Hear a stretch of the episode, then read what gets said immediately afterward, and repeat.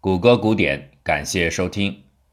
参战的美国加紧了核弹项目研发进度，亚瑟·康普顿现在承担起用九十四号元素作为爆炸材料的任务，具体的担子则落在此前一直承诺说没有问题的希伯格身上。当他飞往全国各地，四处兜售自己的新发现时，那个时候是希伯格积极主动，而如今到了要他动真格的制造出大量新元素的时候。希伯格才突然感觉到压力巨大。好在他现在有了一个心仪的倾诉对象，就是自己的新意中人——欧内斯特·劳伦斯辐射实验室里的秘书海伦·格里格斯小姐。在过去一年里，希伯格有事儿没事儿就往老板劳伦斯的办公室里跑，找的借口也都是些很勉强的事由，为的就是要见到他。格里格斯小姐非常受劳伦斯欣赏，说服劳伦斯接受诺贝尔奖的事儿就落在她身上，因为当时劳伦斯正在打网球，不喜欢被人打断。由于格里格斯小姐是自己人，她早就知道希伯格三人组的秘密活动，因此希伯格得以敞开心扉，向他诉说自己的进展和困难。一九四二年初，康普顿决定。把他希望集合起来的全部科学家们聚拢到芝加哥大学新成立的冶金实验室，希伯格名列其中。得知自己即将离开伯克利的那天晚上，希伯格决定正式向格里格斯表白。他的表白方式非常直男，已经不是钢铁直男，应该用他新发现的元素来形容，是拿布直男。他买了点炸鸡到对方的公寓里。鼓了半天劲，绕了半天脖子，还是说不出什么像样的动人之语。最后，只是简单的、直截了当的来了这么一句话：“我其实来这儿是想办法向你求婚的。”没想到女生也不落俗套，毫不犹豫的就说出了 “yes”。稍后，格里格斯小姐向老板劳伦斯提出自己准备和新男友一起离开。听到这一消息的劳伦斯完全蒙圈了。这件事对他来说是比九十四号元素的发现还要突然的秘密，他完全不知情。希伯格这小子竟然压木巧动地拐走了自己的秘书。既然说到了拿布直男，那就得来介绍一下这九十三号和九十四号元素的名称到底是怎么来的。他们其实刚刚在几个月之前才被命名。最开始，为了掩人耳目，研究活动之中，小组里的人一直用银来代指九十三号元素，用铜代指九十四号元素。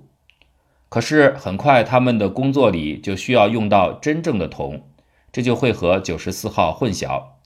于是他们凑合的又加上了一个定语，称九十四号元素是上帝的真铜。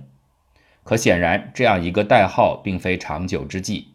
希伯格和麦克米兰就提出了一些他们考虑的元素名称，包括 extremium 和 ultimium，前者是极限的意思，后者是终极的意思。这都是在形容新元素处在周期表的尽头。最后还是麦克米兰想到了点子，那就是延续九十二号元素铀的命名规则。铀 uranium 来自于天王星 Uranus。那自然的九十三号元素就应该用后面的海王星 Neptune 来命名，称为 Neptunium 拿。那再下面九十四号元素就应该用冥王星 Pluto 取名为 Plutonium 不。每个元素通常会用自己名称里的第一个字母的大写作为其元素符号。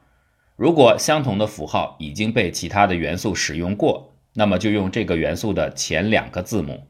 一个大写，一个小写作为符号，但是这里的新元素拿和不都不符合这样的符号规则。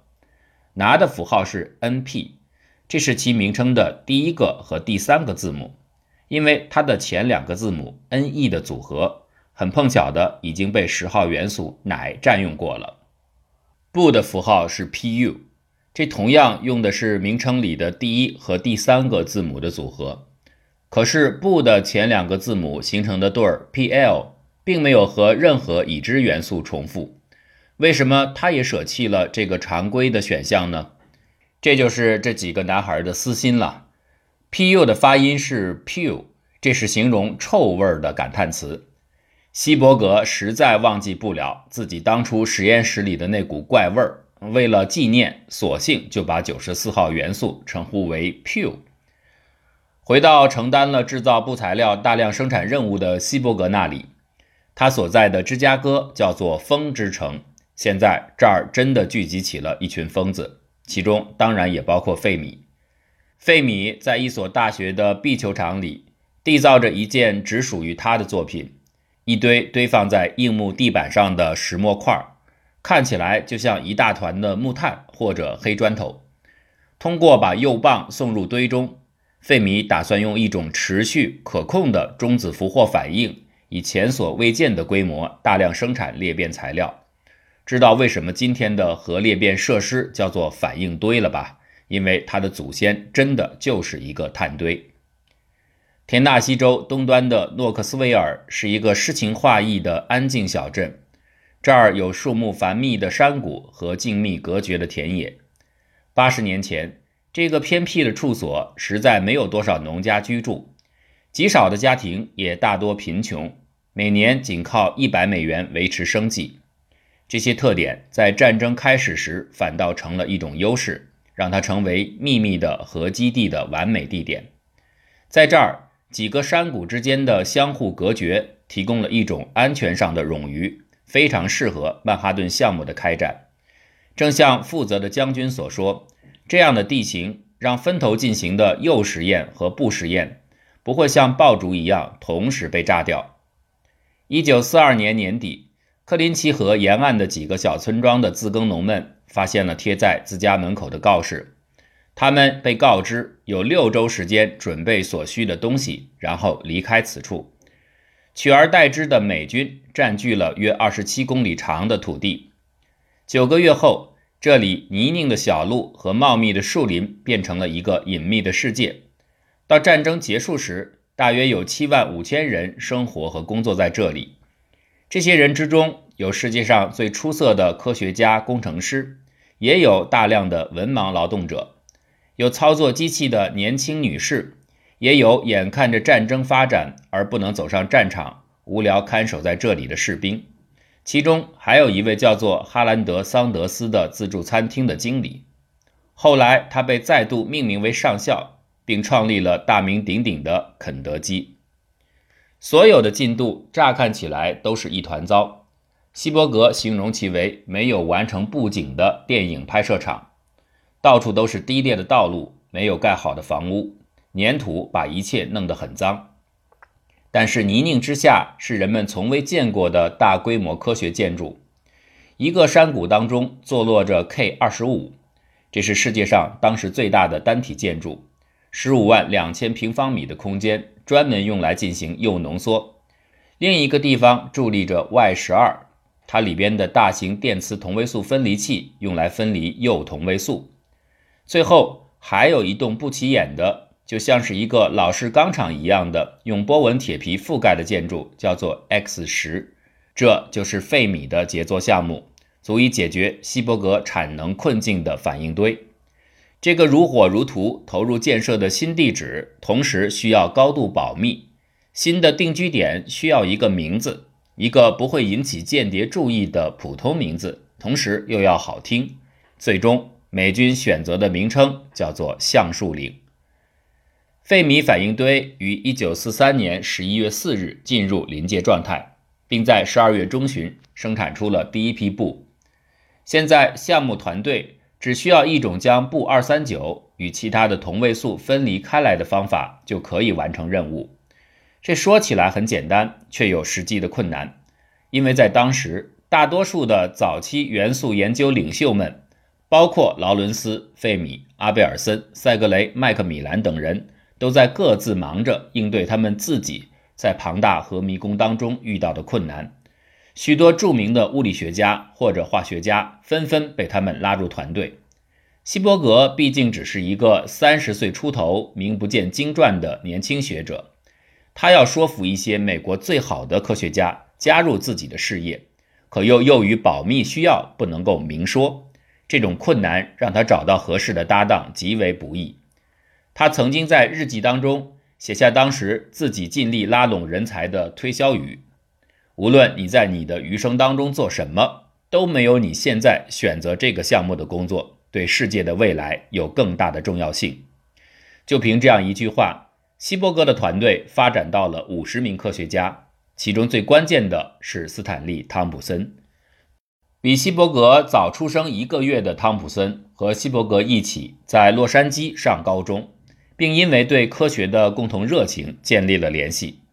汤普森对希伯格非常好，在艰难时期会尽力照顾自己的朋友。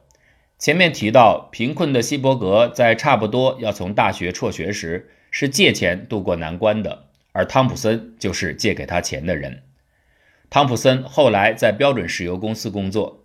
希伯格明白，他正是自己的部项目最需要的那种人才。在他的自传里，希伯格讲述了他如何用一封信很快把汤普森吸引到芝加哥的过程。信的内容如下：这里的工作极其重要，也许是这个国家第一位重要的战争研究项目，而且它几乎肯定会成为战后具有重大意义并被极力发展的一项巨大产业。不幸的是，我不能向你透露工作性质，但是你了解我过去活动的性质，也许可以以一个公正的角度来猜测。这是最有趣的那种研究，是我经历过的最有意思的问题。汤普森果然到来了，在几个月之内，他就成长为世界级的天才。石化行业的实际工作经验意味着他有学术同行们难以比拟的对反应的直觉。耐心和对细节的关注，这让他很快成为实验室主力。考虑到当时能够制造出来的布的金贵，成员们不敢浪费哪怕是一点点的新元素，这就不难理解汤普森新发现的提炼方法具备的巨大价值。他使用磷酸铋，可以比以前更有效率地提取布。为避免辐射，当时的操作员们是躲在铅块砌成的墙后。通过观看精心布置的镜子来引导手上的动作。有一天，铅块不小心掉了下来，砸碎了烧杯，把世界上当时全部储量的布二三九的四分之一都撒在一张芝加哥论坛报上。幸运的是，人们通过把报纸溶解在酸中，抢救回了所有的化学物质。虽然布只是射出阿尔法粒子，而阿尔法粒子可以被一张纸挡住。但是，一旦它进入了身体，还是会停留在骨骼中，形成一个慢慢的会致命和引起伤害的辐射源。一次，一个实验人员用手掌握住试剂瓶的时候用力过大，瓶子在他的手心破裂了。人们赶忙做了两件事：第一，就是赶紧从他的手上刮下来尽可能多的布，大约有一片雪花那么重的一个毫克；第二，就是给他戴上手套。直到辐射计数器测量的数值低于安全允许值为止。就这样，在芝加哥的两个团队分进合击，费米团队证明了持续的核链式反应是可行的，而希伯格团队则验证了不可以被分离出来。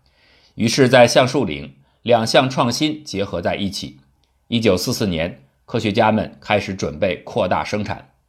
汤普森显然是监督整个化学反应过程的最佳人选。他被送往华盛顿州的汉福德，在这里，太平洋西部管制区深处的一座占地一千五百五十平方公里的反应工厂，即将开始启动人类第一条工业级规模的钚元素生产线。生产任务交给工厂，而希伯格的科研任务看似告一段落。一九四三年十二月后。随着研究工作的放缓，希伯格的关注点重新回到了元素捕猎。在钚元素被找到两年半的时间里，它的数量已经从最初少数的几个原子的水平上升到足以进行大量实验的程度。那么，如果把钚放入回旋加速器，会发生什么？它会继续的轰炸下去吗？